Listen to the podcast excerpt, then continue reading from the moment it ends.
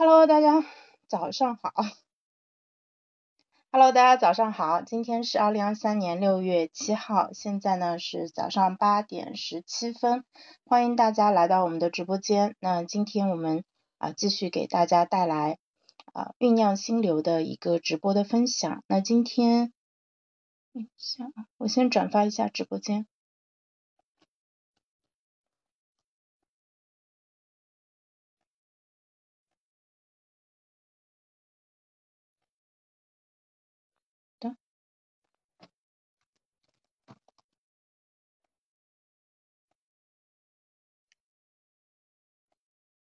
早，大家早上好。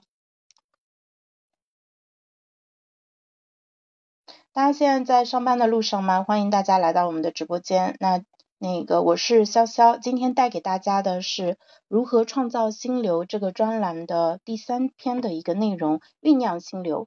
在昨天呢，我们给大家分享了一下，就是哎，看到我爸爸来了，爸爸早上好。就是呃，我们分享了说在时间管理。呃，这个问题上我们遇到的各种各样的难题，以及是如何呃去对它进行应对，我们提出了我们的解决方案啊，就是通过啊那个心流管理来达到这一点。那今天呢，我们正式的来给大家介绍一下什么样是心流，以及在启动心流之前有哪些准准备工作可以完成啊。好，那个第二篇酝酿心流。我们在前文当中啊，系统的介绍了时间管理三个主要流派的做法，论证了时间管理之难，把创造心流作为解决方案介绍给你。从这一篇开始呢，我们会带着你系统的学习心流四步法。我们把创造心流按照时间顺序分为四个步骤：酝酿心流、启动心流、保持心流和再续心流。那作为四步法当中的第一篇，酝酿心流承担的职责是。在你已知的基础上，帮助你进一步的了解心流的关键变量。本文呢有两个部分组成，呃，它包括理论部分，也就是心流的核心模型。第二部分呢是实践部分，构建专注的时空环境，拆解环境。拆解任务的颗粒度，欢迎大家进入直播间啊！我是潇潇，如果是新朋友的话，可以留下来稍微听一会儿。现在大家可能正在上班的路上，那希望大家在听完我们的分享以后，今天特别是星期三，很多朋友可能工作的状态并不会那么好，希望能够啊给到大家马上可以用上的一个呃那个操作的一些建议，然后帮助大家今天有更好的状态。在我看来啊，一个好的工作日就是呃在上班的时候呢效率很高，然后整个人啊很容易进入专注的状态，不容易被分心，也不会被打扰。然后下班的时候呢，呃对自己的完成度非常的满意，然后能够按时下班。如果我们能做到这几点的话，那么你可以认为这个工作日其实还是满，就是收获满满的一天啊。因此就是说希望。呃，心流这个方法能够帮助大家更好的呃去那个掌握这一整天的一个时间，也欢迎大家呃在评论区跟我多多互动，欢迎多点赞，然后呢也可以留下你们的评论，在使用的过程中如果有任何问题的话，都可以跟我直接交流啊。我们现在是一场直播，并不是录制。在介绍的过程中，为了帮助大家彻底的搞懂每一个关键动作背后的原理。我们在每一篇呢都会用一定的篇幅来介绍原理，在第一遍阅读时可以先略过这一部分，直接看后面的具体操作建议。但是我们强烈建议你从头到尾都读一遍，你们现在就可以听一遍啊，因为这些知识都非常的重要，能够解决你生活中的各种问题，包括晚睡晚起、拖延、迟到、分心等疑难杂症。那我们先来看一下心流的关键变量啊，我们可以把心流的触发机制呢。理解为控制变量，我们呢通过控制输入，呃来获得我们想要的输出，然后呢主动的去创造心流体验。那输入呢就是自变量，输出呢就是因变量。哎，我刚想到有一个群要转发一下啊，大家稍等一下。我们现在在读的依然是我和冲叔在去年十二月份在少数派网站发表的《心流管理魔方》这个专栏，它一共有四万多字，分享了我们十几年的实践经验，以及是基于现在最新的认知科学和行为设计理念啊，包括啊米米哈里的心流理论，然后给到的一个整套的解决方案啊。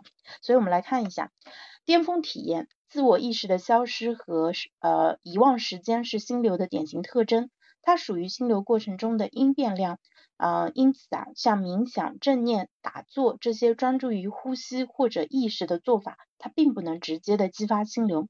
我们需要抓住的呢是心流的四个自变量，呃，它包括挑战与技能的平衡，这是最重要的。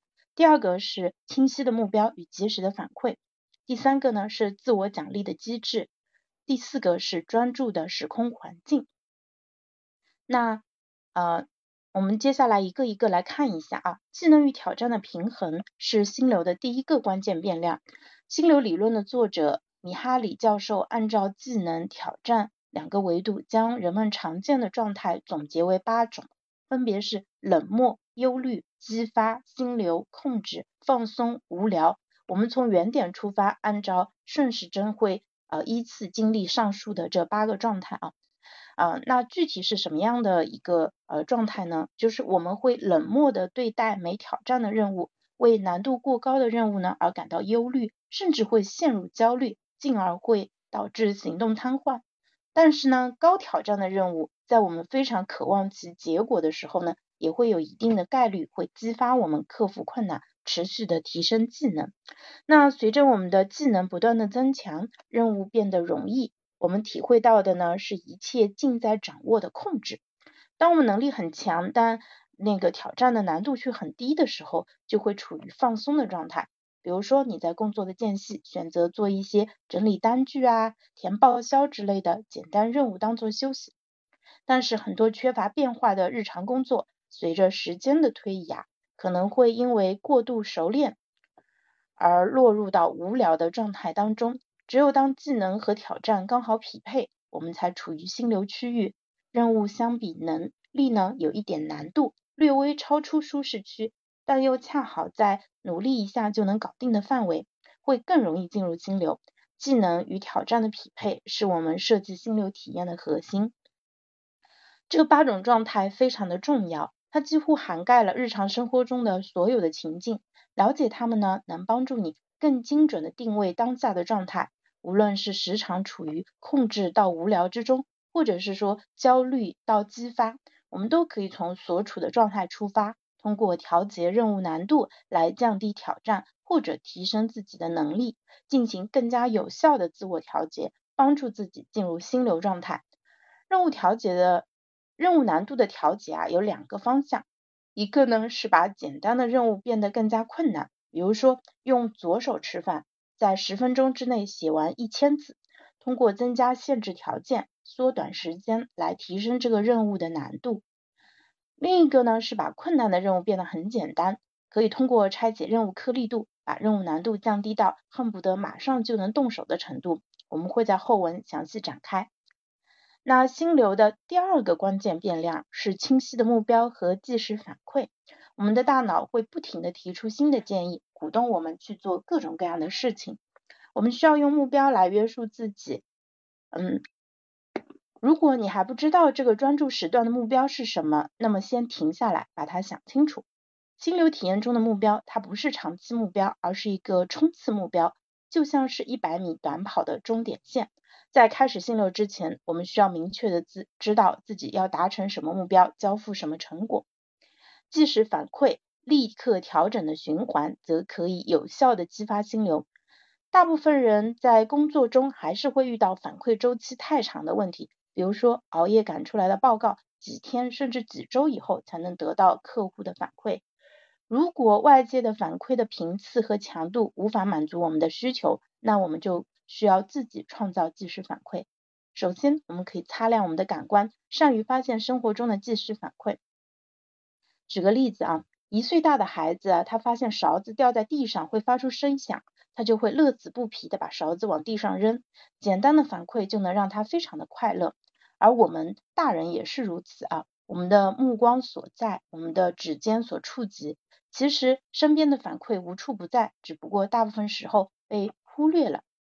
其次啊，主动为任务设置更多的阶段性的里程碑，也可以帮助我们获得更多的即时反馈。比如说跑步时，运动 App 会不停的提醒你，已经跑了一公里了，两公里，太棒了，加油！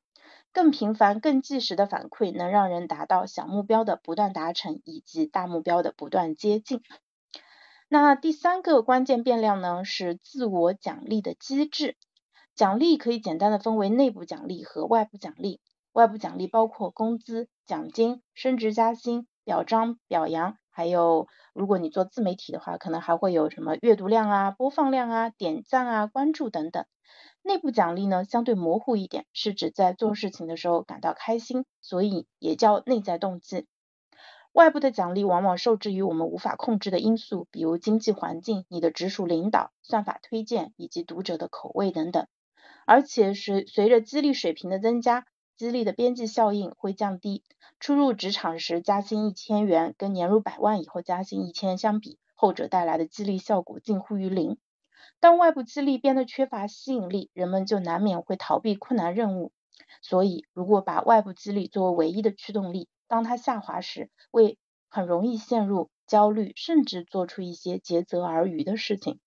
相较之下，内部的奖励能够驱使我们长期奋斗。内部激励可以很简单，这件事是你真正想做的，比如说把书读掉，把这个 bug 修掉，把项目推进到下一个里程碑。从这些小小的挑战当中感受到的快乐和成就本身，就能帮助你不断的激发心流。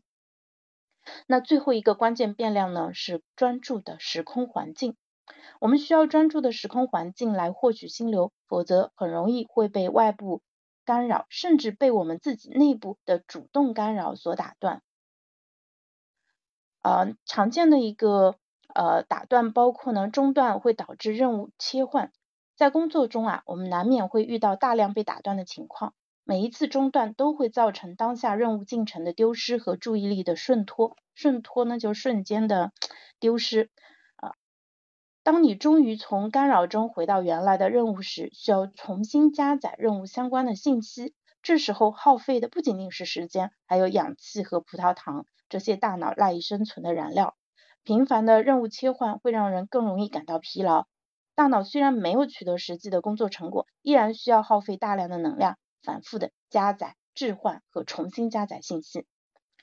那除了外部中断，很多时候我们会主动的中断在做的事情，把多任务处理当成是应对繁忙工作的有效武器，但实际上只是在不同的任务之间不断的切来切去，什么也没有做完。这种未完成感又会导致我们的熬夜和晚睡变成日复一日的恶性循环。以我自己为例啊，有时呢，我需要看一个。软件看数据，软件打开的速度比较慢，大概需要一分钟时间，我就会去做别的事情。等我再回到这个软件时，已经不知道过去了多少个一分钟，大脑又要重新加载信息，反而浪费了更多的时间。好，谢谢妈妈给我点的赞啊，大家有空帮我点点赞。嗯，那其实刚才说到的就是我们。在嗯打开一个软件的时候，它如果需要有加载时间，特别是大家啊为什么发现说现在我们在使用短视频啊或者说社交媒体的时候，为什么这么流畅啊？就是因为呢，如果它的加载时间比较长，用户就可能会跳出去，就不再使用它的软件了。所以呢，他们会拼命的把这个 使用体验做得尽可能的好。因此，这也是现在啊，就是我们会发现说你啊手机。在你常用的软件会非常好用的原因，有些手机厂家甚至会为一些常用的软件啊，你知道的对吧？那些比如抖音啊，比如微信啊，会做专门的优化。这样子呢，它哪怕开其他的软件并没有这么顺畅，但是这些优化过的软件使用体验非常好。所以这也是为什么我们会 非常容易嗯就上瘾的一个原因。但是呃就是这样子。会进一步的导致我们越来越没有耐心啊，就是比如说开一个软件的时候，你为什么一定要去做其他的事情呢？但是呃，我们甚至可能都没有想过这个问题啊，可能会习惯性的就会去切到其他的任务当中去。因此多任务处理呃，看上去是我们主动的选择，实际上是我们已经养成的一个习惯。那还有一个问题呢，是注意力缺陷。如今快节奏的生活、频繁切换的任务令我们习以为常，夺走了我们的注意力。这也是为什么近年来很多成年人小时候没有问题，但长大以后发现自己竟然越来越符合 ADHD 注意力缺陷与多动障碍的症状，难以集中注意力、注意持续时间短、容易冲动以及过度活跃等等啊，这个已经变成了嗯大家的一个通病。不管是在城市还是乡村，不管是什么年龄段的人，其实越来越多的出现了这个问题，跟我们现在的啊外部环境以及我们使用手机和互联网环境都有很大的一个关系啊。所以现在在直播间里的，对吧？这个爸爸妈妈、叔叔阿姨们啊，你们其实也是呃这个受害者，因为你们现在可能很多人在不自觉的情况下也使用了太多的短视频之类的产品啊。虽然我经常跟我妈说，我说你别看抖音。但是我我知道他应该还是日常会看的，所以还是要尽量控制一下啊。我爸这一点应该做的还行。好，我们来说一回到正文啊，小结，干扰和中断呢占用了大量的注意力成本，造成资源浪费，所以我们需要有意识的使用执行功能当中的抑制功能，来抑制住切换任务的冲动啊，抑制也会消耗能量啊，我们需要保护好自己的专注力。谢谢艾娃送的小心心，嗯。相比改变自己的人格特质，改造我们身处的环境更加容易。所以呢，打造一个不被打扰的环境，将是我们酝酿心流的第一步。那我们来看一下如何构建专注的时空环境。专注的时空环境是什么意思呢？如果你身处开放的办公区，却从事需要深度专注的脑力工作，在营造专注的物理空间时，关键是屏蔽噪音和来自他人的干扰。佩戴降噪耳机来隔绝外部噪音和周围同事的交谈声，嗯，但是呢，你如果听节奏感很强的音乐，或者说您能听懂的歌词、播客和有声书，呃，以及课程，并不适合作为深度工作时的背景声，因为它会持续的抓走并破坏你的注意力，削弱专注力。相较之下啊，白噪音可以对冲随机产生的无规律的噪音，帮助你进入心流状态。在降噪耳机屏蔽外界声音的同时，让整个环境音变得更加的稳定。相比起包含嘈杂人声的白噪音，我们更推荐自然的声音，比如说春日的淅沥细雨，夏日的潮来潮去，秋夜的虫唱蛙鸣，以及冬天的炉火噼啪，更容易让人进入物我两忘的专注状态。我有时也会选择时间管理器 Q B 作为白噪音源，它可以每分钟播放一次滴答，它可以。而且这个时间间隔和声音都是可选的，它不会过多的打打扰，而且可以在走神时，就像老朋友一样，轻轻的把我们给拉回来。其实这个功能的话，也可以啊，像张旭老师说的，就是可能每隔几分钟的时间提醒自己做一下觉察，对还，可以，比如说啊，时间间隔可能变成五分钟或者十分钟，其实都是不错的选择。啊，然后呢，下一个要建议的话就是设置状态标识。没有独立办公室的我们，要设法避免别人随时走过来打断我们的心流专注。通过在工位上放一个标识，设置呃以及设置工作时间、回复可能不及时的个人签名以及勿扰状态，来告诉别人，我现在正在深度工作中，我们稍晚再来处理你的请求，好吗？啊，除了那个物理空间，我们还需要为自己营造一个专注的虚拟空间。微信聊天、刷短视频、刷微博、逛论坛这些习惯性的摸鱼行为，通通都是专注的天敌。要把这些打引号的洪水猛兽关进笼子里，不再干扰我们。我们需要采取一些具体的措施。啊，我们先来看一下手机的设置啊。手机是我们现在目前最主要的一个分心源。把手机设置成专注模式，确保在专注时不会被手机的提示音所打断。iOS 十六的专注模式还支持修改锁屏的亮度，在调暗屏幕亮度后，会明显降低我们打开手机的欲望。大家也可以试一下。这是因为大脑喜欢鲜亮、更接近现实世界的画面，较暗的屏幕亮起时也不容易抓走我们的注意力。有些朋友啊，还会把手机屏幕设置成黑白模式，这是一个很好的减少屏幕手机使用时间的方法啊，推荐大家试一下。你还可以下载 Forest 专注面条和小鸡专注一类的 App。如果你在倒计时结束之前使用了手机里的其他软件，你的植物面条或者小鸡就会死掉。这能让你在无意识的解锁手机时犹豫一下是否要继续解锁。哪怕只有一秒钟的犹豫，也让你有机会去遏制住刷手机的冲动，从而把注意力放在它该去的地方。把手机屏幕朝下放在桌面上，或者说更好的办法是把它放在抽屉里面，或者放在你的包包里面。用 Q 币来计时也是简单而有效的方法。我们再来看一下电脑的设置啊，把电脑版微信最小化甚至退出，避免它在注意栏上持续的抓走你的注意力。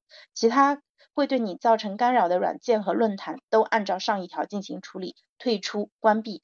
嗯，你可以借助浏览器的插件来禁止访问这些网址啊。推荐你尝试网址屏蔽工具 uBlock Origin，搭配 Simple Extension Manager 使用，在使需要在需要专注的时候启用啊 uBlock Origin，在其他时候关闭，非常方便。当你把这个插件开起来的时候，你预先设置好的那些啊那个网网站的话都会被屏蔽掉，你就没有办法去浏览它们了。嗯，在必要的情况下，我们还可以采取断网的策略，离线完成重要的任务。我们再来看一下专注的时间段，我们的目的呢是每天稳定的创造出足够多的专注时间。我们相信在保持身心平衡的情况下，大家都可以成倍的提高自己的效率。从现有的日程里找到提升的潜力。在工作中，我们需要利用好早上九点到十一点之间，下午一点到三点的精力高峰，专心完成重要的任务。不要等到下班前，甚至到加班时才试图推进任务。不建议白天摸鱼聊天，晚上加班干活的工作方法。借助创作心流的方法，你可以大幅度的提升每天的高效时间。下班以后啊。很多人习惯在夜深人静时再开始做自己想做的事情。大家可能都听过晨型人和夜行人的分类，许多人或许会给自己贴上夜行人的标签，就认为自己要到晚上才能进入状态。实际上并非如此啊。晨型人这一词呢，我们做了一下考古，它最早是由日本一个叫做早起新生医学研究所的所长，呃，税属红提出。啊，从他创立的机构名称不难发现啊，他想推广的是一种早起的生活方式。但是有趣的是，在传播的过程中，大家纷纷把自己定义成了与之相反的夜行人。而这个二分法不仅没有科学研究的支持，从我们的经历当中也不难找到反例。许多习惯性晚睡晚起的夜行人，在外出旅游或者换了工作和居居住环境之后，很容易切换到成行人的作息。所以我们认为，所谓的夜行人啊，主要是受到现代生活方式的影响，比如无限量供应的低成本娱乐，像短视频和网络小说，以及七乘二十四小时的社交干扰。我们现在手机都不会关机，微信也是二十四小时在线的，嗯，老板可能还会深夜找你布置任务，或者说朋友半夜了找你来聊心事，会都他们都会扰乱大家的作息。相比在几十年前，在手机和电视出现之前，我们的那个就是作息的时间明显的向后推迟。它并不是由于生理差异导致某些人天然就是夜行人，即便是大家普遍认为更适合深夜完成的艺术创作者，也有像村上春树这样每天起早起长跑的著名反例。而事实上，我们看很多创作者，就职业作家，他们每天的作息是非常规律的，熬夜的人并。并不像大家想的一样，大家都是在深夜才能完成创作。事实上，很多艺术家和创作者也开始采纳一种更加健康的生活方式，也就是早起创作。相比做夜猫子、长期熬夜，推荐你尝试一下早睡早起的古典作息。利用上班前的两个小时完成学习和创作任务。你可以晚上十点睡，早上呃最晚不超过六点钟起床。中午呢，补觉十到三十分钟。这个作息的好处呢，是避开夜晚的社交高峰对于专注的影响，把晚上的时间用于社交、娱乐和放松，利用好清晨不被打扰的整块时间，深度的学习、工作、创作，累积自己的作品。Hello，王老师，早上好。看到汪老师进来了，我们再来看一下下一个建议是善用环境场的力量。那说完了专注的空间和时间安排。我们再来分享一个特别有效的工具——环境场。上大学时，我们都有这样的感受啊，寝室里无论有没有人，就是没有办法专注学习，一定要背着书包去图书馆或自习室，哪怕来回的路上浪费半个小时，也觉得很值。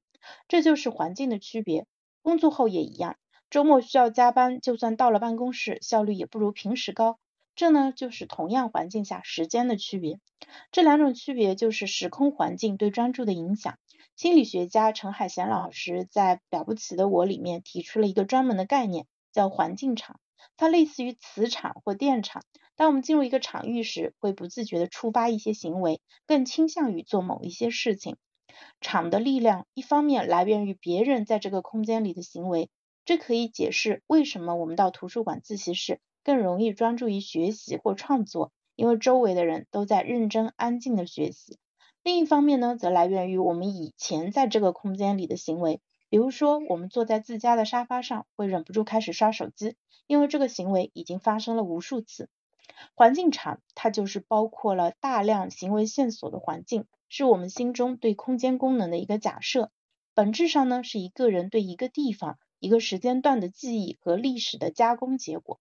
我们可以利用环境场的原理，为自己营造出一个更适合专注的场，比如一个专用的空间，在学习和工作中设置不设置不同任务之间的物理隔离，把娱乐和工作、学习这些正经事分开。比如说，坐在工位上就只能工作，或者思考与工作相关的话题；在书桌前呢，就只能学习，绝不刷手机。第二个呢是同频的人，把自己放在同频的人当中，你会自动的收获这个场带给你的能量。我去参观朋友公司入驻的共享创业空间时，也感受到了这种同频的味道。虽然大家的方向不同，但都是在创业的伙伴，能够建立连接，互相激励。第三点呢，是在不同的环境携带相同的东西，可以增增加环境场里的线索。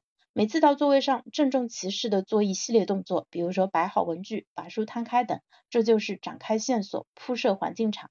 我自己则会选择将 Q 币作为环境场的信物和触发器。台式的设计让它更具仪式感和存在感。无论在任何桌面，翻出 Q 币的小短腿支架，稳稳地坐在椅子、坐在桌子上。就会感觉对新环境多了一丝掌控，而它冷淡的颜色和机身的大面积空白也不会过多的吸引注意力。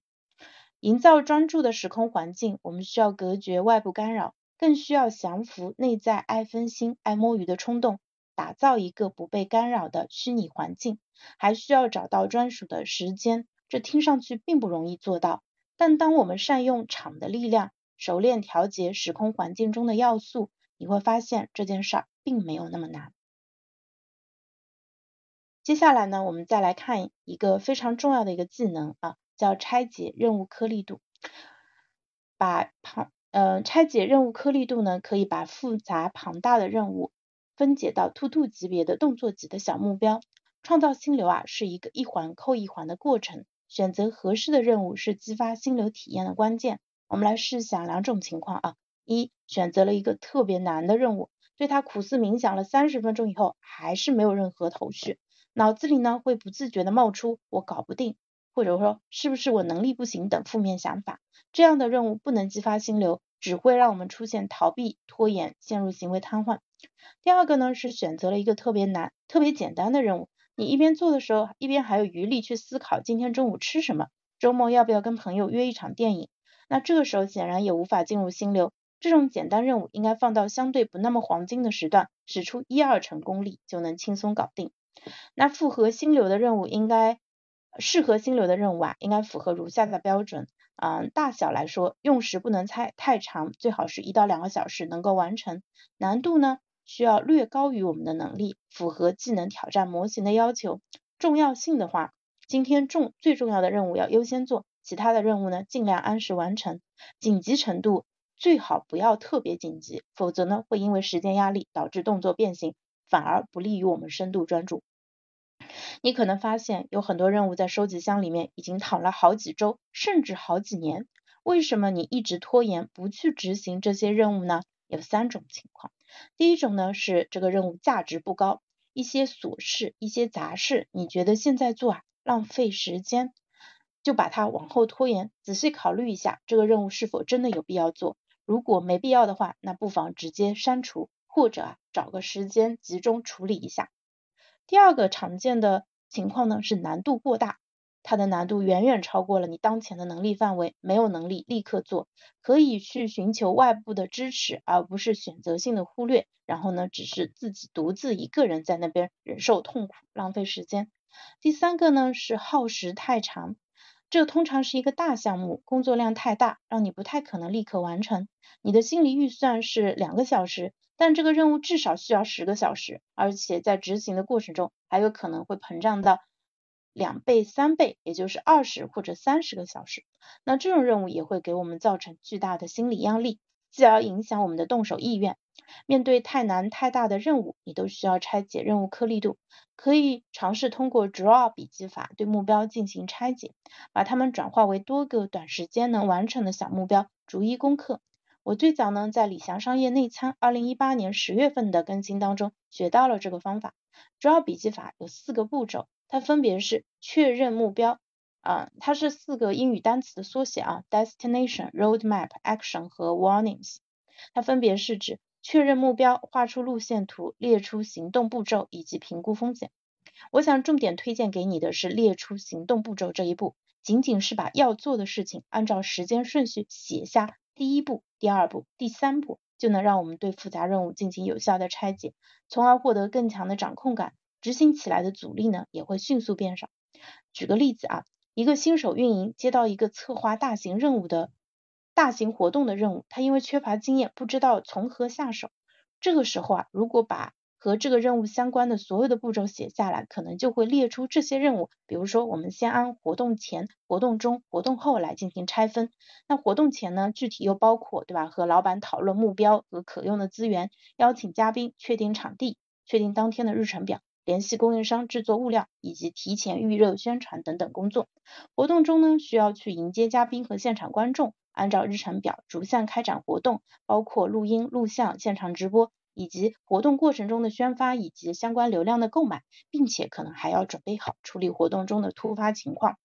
活动后呢，则需要对业务数据进行复盘，撰写项目总结，向上汇报，然后完善用到的资料清单以及形成呃 SOP。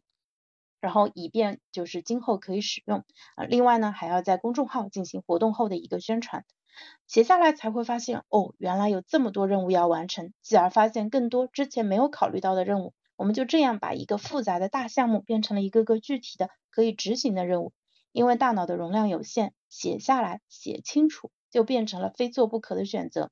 很多成熟的公司对于日常任务都会形成专门的 SOP，也就是标准业务手册。SOP 呢，就是写下来的待办事项，不断厘清以后的成果。简单任务可能不需要拆解，直接去做就好了。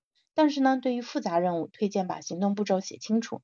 这一份具体的行动步骤，就是我们顺利进入心流、完成任务的保证。你可以用 SMART 原则来检查拆解后的小任务是否可以被执行。SMART 也是五个英文字单词的缩写啊，specific、measurable、attainable、relevant 和 time bound。它是具体的、可衡量的、能达成的、相关的和嗯期限明确的。一个复杂耗时的大项目，通过拆解颗粒度，变成多个可执行的小任务，每一个都能用一到两个小时完成。你再把它们纳入到合适的时间段去处理，就可以把这个大任务给搞定了。拆分完颗粒度之后。理想情况下啊，你可以获得砍瓜切菜般的快乐。如果呢，你还是感到无从下手，那就把这个任务拆得更细一点。我们可以使用 Q 币来辅助任务颗粒拆解。啊，它这个具体的功能的介绍就先跳过了。我们再回头去看心流的四个关键变量啊，你会发现拆解颗粒度的这个动作，一次性满足了三个变量：技能与挑战的平衡、清晰的目标和及时反馈，以及更容易获得奖励。这种一举多得的好方法，我们可以每天持续做，坚持做，直到变成本能。啊，小结一下，酝酿心流是创造心流的第一步，也是必不可少的前置动作。我们从理论和实践两个方面向你进一步介绍了心流。你还记得心流的四个关键变量吗？它们分别是挑战与技能的平衡、清晰的目标与及时反馈、自我奖励的机制以及专注的时空环境。在实践部分，我们为自己打造了一个不被干扰的时空环境，改造出专注的物理空间、虚拟空间，并通过早起构造出不被打扰的专属时段。我们还一起把庞大复杂的任务通过拆解任务颗粒度的方法变成了两个小时以内能够完成的小任务。在下一步啊，下一篇第二步启动心流当中，我们会带着你用执行意图快速进入工作状态，用 Q B 的大按钮来作为行动触发器，开始我们的第一个心流体验。那我们下一篇再见。好，今天的分享就到这里啦，谢谢妈妈，也谢谢剑锋、简易和平平。那我们啊，明天早上八点十五再见，拜拜。